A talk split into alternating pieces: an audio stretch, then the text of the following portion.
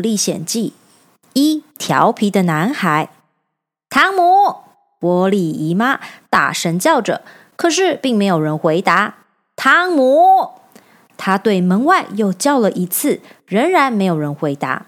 大声喊叫的妇人是汤姆的姨妈。汤姆小的时候，母亲就过世了，所以一直寄养在波利姨妈家。他叫了几声，还是没看见汤姆的人影。唉。汤姆这孩子又不晓得野到哪里去了。这次要是被我捉到，看我不好好修理你一顿才怪！这孩子最喜欢调皮捣蛋了。突然，他的背后传来一声轻响。波利姨妈一转身，正好一把捉住汤姆。我就知道你会躲在这里。你说，你跑到厨房里做什么？我什么也没有做呀。还说什么也没有做？看看你这双手，还有你的嘴，都沾了些什么？我不知道，不知道，你不知道，我可知道。你的嘴巴都是果酱，我已经警告过你，要是你再偷吃果酱，我一定不放过你。没想到你仍然不听话，把鞭子拿过来，快！玻璃姨妈拿到鞭子后，立刻在空中挥舞着，准备抽打汤姆。汤姆眼见情势不妙，不等姨妈打下去，就急忙喊着。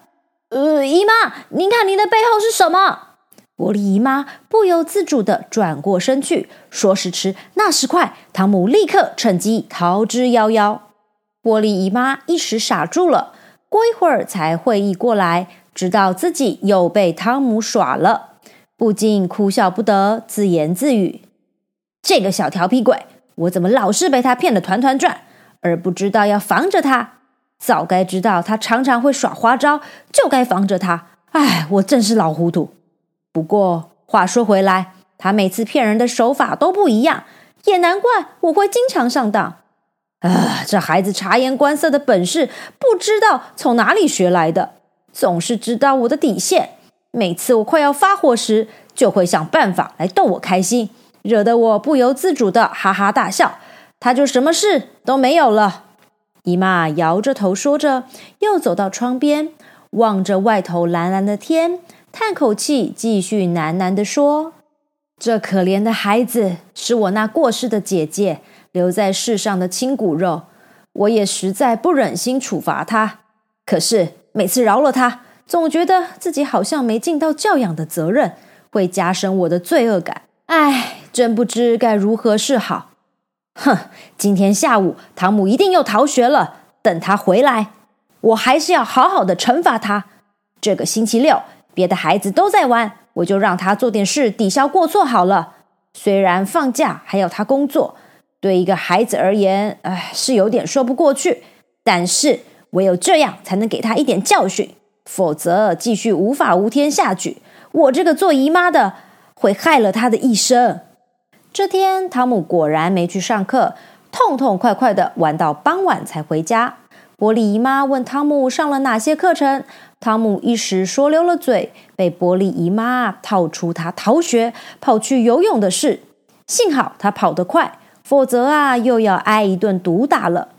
汤姆跑到街上，一个高个子的陌生男孩瞪着他一直看。汤姆很不高兴的说：“你看什么？再看我就揍你！你敢？”有什么不敢？我就揍给你看！